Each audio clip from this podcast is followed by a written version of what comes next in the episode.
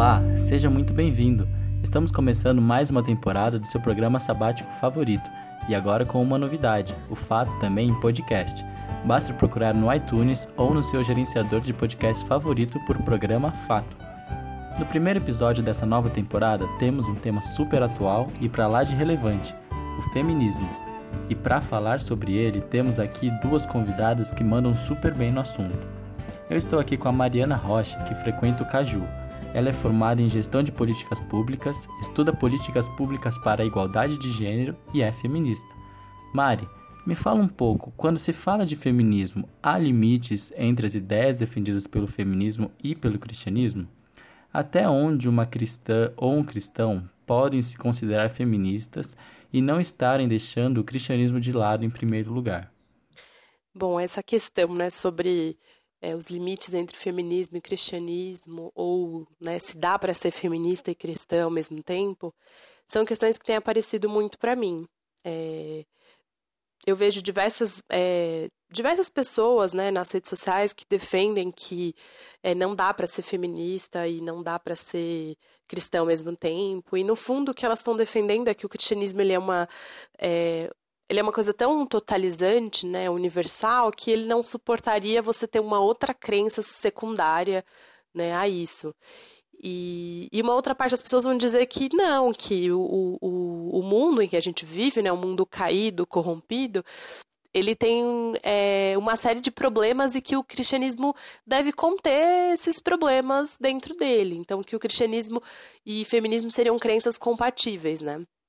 Eu acho que a gente, pra gente entender isso, né, uma vez por todas, a gente precisa entender o que é feminismo, né? Porque feminismo ele é um termo que está sempre em disputa. Mas no fundo, né, feminismo ele não é nada mais, nada menos que é, a busca por direitos iguais, né? E quando eu falo é a busca por direitos iguais, eu estou falando sobre a mulher que quer ter o direito de trabalhar fora, é, quer ter o direito de ter filhos na idade em que ela quer ter filhos, quer ter o direito de não ter filhos, ou quer ter o direito de casar com quem ela quer na idade que ela quer, quer ter o, dinheiro, o direito de trabalhar fora, ter o mesmo cargo que um homem e receber o mesmo por esse cargo, quer ter o direito à integridade física, né, a não ser abusada sexualmente nos transportes públicos ou dentro de casa mesmo, né. E aí, quando a gente pensa numa realidade é, brasileira, né? A gente vê que há muito para caminhar nesse sentido ainda, né? No Brasil, as mulheres ainda recebem menos que os homens ocupando o mesmo cargo. É, as mulheres ainda sofrem muita violência sexual, né? Tem dados alarmantes sobre isso, né? No Brasil, a cada 11 segundos uma mulher é estuprada. Né? E, então, assim, todo esse tipo de violência contra a mulher, de opressão contra a mulher, é o que o feminismo está buscando acabar com isso, né? E por isso que eu não vejo conflito com o cristianismo, porque o cristianismo, apesar dele ser uma mensagem religiosa de salvação, ele também tem uma série de coisas que trazem é, alívio para as pessoas que estão vivendo aqui na Terra, né? É, mas um ponto muito importante do feminismo é que a gente tem um senso comum é, muito de nós, assim, né? É, achamos que feminismo ele é um conjunto de ideias em que a mulher tem que aceitar, ou o homem, né, tem que aceitar, e que aquilo vai dar meio que ordens para a mulher, para a vida dela. Então, ah, você não pode casar e ter filhos e ficar em casa porque isso não é feminista. Não, isso está errado. O feminismo ele não se trata de fa falar para a mulher o que ela tem que fazer e onde é o lugar dela. Né? O feminismo é justamente colocar nas mãos da mulher é, o, onde ela quer estar, quem ela quer ser, né? Não se trata de, disso. Então, se a mulher ela quer casar, ter filhos e ser dona de casa, que ela tem todo o direito disso e que isso também é uma coisa muito bonita de se escolher fazer. Se ela quer trabalhar fora, ser uma advogada, uma médica, isso também é uma coisa ótima e ela pode escolher sem sofrer nenhum preconceito de nenhum dos lados. Nem a que escolhe ficar em casa, ter o preconceito de, ai, é dona de casa, etc. E nem a que tá lá fora sofreu o preconceito de ser alguém que, ai, não tem família, não tem isso, sei lá. Então, acho que dito isso, assim, né, o, o que é que o feminismo é essa busca por direitos, é, eu acho que dá para a gente é, partir do pressuposto que não é conflitante, né? Óbvio que você vai ter é, outras, um outro, outros conjuntos de ideias que é, o feminismo defende e que eventualmente você pode falar, olha, aqui para mim não dá porque eu não eu não acredito nisso, a minha crença é essa, então essa ideia não serve para mim. Mas isso não quer dizer que a gente precise atacar as mulheres que não são cristãs, inclusive, e que estão defendendo outros direitos que vão além, né, dos direitos que eu já falei aqui. É, então, por isso que eu digo que não tem, é, eu acho que não tem conflito nenhum, dá para ser feminista ou dá para o homem também ser um apoiador do feminismo e ser cristão ao mesmo tempo. Agora, se tem limites, eu acho que tem, porque é, todo, toda crença, tudo que existe, tudo que faz parte do mundo, né, existe um limite para o cristão. Porque o cristão é alguém que está tentando ser um ser 100% espiritual, está olhando para o céu mas ao mesmo tempo ele tem que estar tá com os pés na terra, né? É, tem que estar tá preocupado com o próximo. E, e essa questão né, da mulher, da opressão da mulher, ela é uma questão muito importante que aparece na Bíblia de diversas formas, né? A gente tem várias histórias de mulheres oprimidas, mulheres que eram insignificantes. E para mim uma história muito é, que chama muito a atenção é a história da ressurreição de Jesus. Porque nem aparece, nem aparece, é uma história tão curta, é uma coisa que nem tem destaque, mas quando Jesus ressuscita, ele aparece para uma mulher. E não só aparece, a primeira aparição dele é para uma mulher, como ele dá a missão para ela contar para os outros que é, ele estava vivo, que ele tinha é, ressuscitado.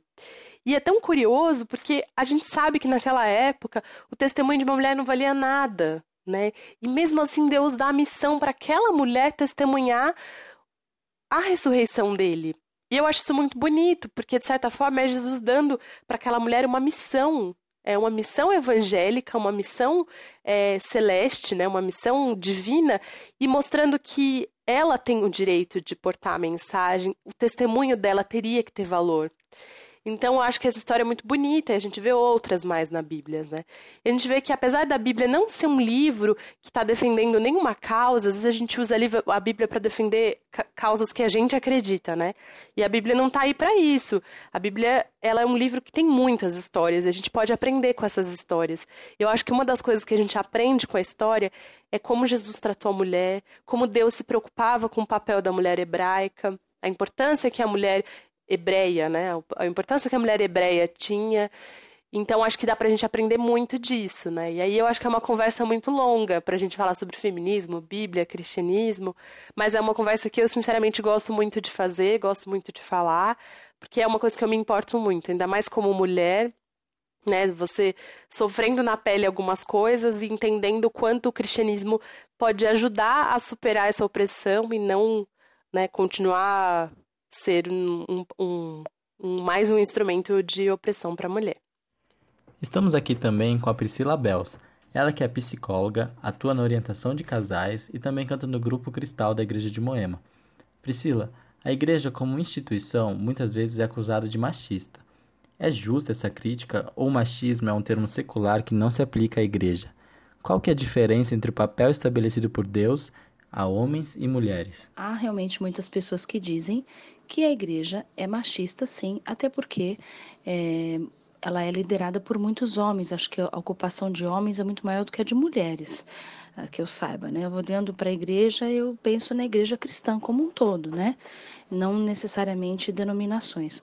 Mas você pode ver pela maioria que realmente são os homens que ocupam os maiores cargos e as mulheres ficam em segundo plano. Então, pode ser que alguém faça essa afirmação baseado nessa colocação, né?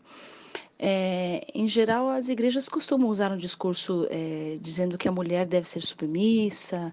Isso realmente, de fato, está na Bíblia, né? Isso está escrito ali.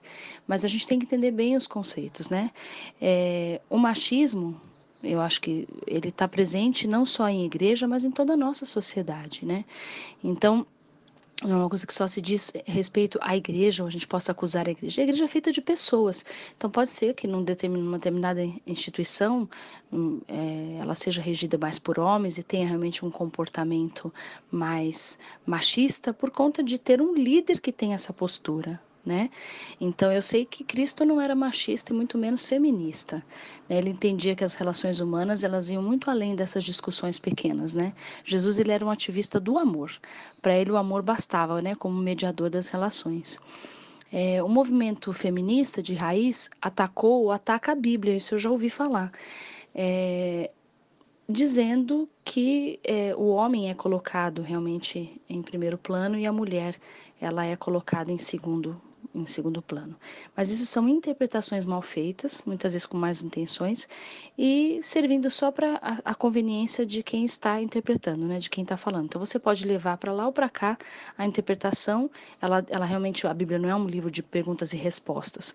Ela tem respostas, mas em precisa ser inteligente para saber decifrá-las, né? Então muitas pessoas puxam a sardinha para o seu lado. E aí fica, se baseiam muito nessa questão da submissão, num sentido que é um sentido mais perverso, né? E no mesmo texto diz que, se eu não me engano, é em Efésios que está escrito isso, né? Que o marido também deve se submeter à esposa amando-a. E os filhos também devem se submeter aos pais pela obediência. E os pais devem se submeter aos filhos, não irritando-os. Que os funcionários também devem se submeter aos seus patrões, né, pela prestação de serviço. E os patrões também devem se submeter aos seus funcionários pelo trato justo e, e digno. Então, qual é a lição disso tudo? É que a submissão ela é mútua. Ela tanto é de homens quanto ela é de mulheres. No relacionamento, a gente basicamente se submete para ser feliz. Então, quando a gente fala sobre a igreja numa posição machista, eu creio eu, não estou dizendo que eu estou certo ou errado, mas da minha experiência pode ser a postura de alguns indivíduos. Né? E aí leva o nome da igreja. E outros indivíduos são têm uma posição mais flexível, uma, uma posição de mais amor, de mais compreensão e olham para homens e mulheres da mesma maneira, apesar de não sermos totalmente, não sermos iguais, é, é, fisiologicamente falando, né? Mas então a igreja, acusar a igreja, eu acho que é um é, que não é correto dizer a igreja é feminista, é uma ideologia, né? Então é uma ideia falsa afirmar isso. A gente teria que, que, conversar bastante sobre isso e talvez não chegaríamos a uma conclusão, mas que, de que pessoas tomam posições machistas e não a igreja enquanto instituição, se a base dela for Cristo, ela é, deve ser a igreja do amor e não a igreja de partidos. Então é isso, pessoal. Nesse sábado, dia 25 de março, às 17h30, estreia a mais nova temporada do programa Fato, com o tema Feminismo e participação especial da cantora Deide Jacinto. Não deixe de seguir o Fatos em todas as redes sociais e ficar por dentro de toda a programação. Tem muita coisa boa vindo por aí esse ano. E isso é fato.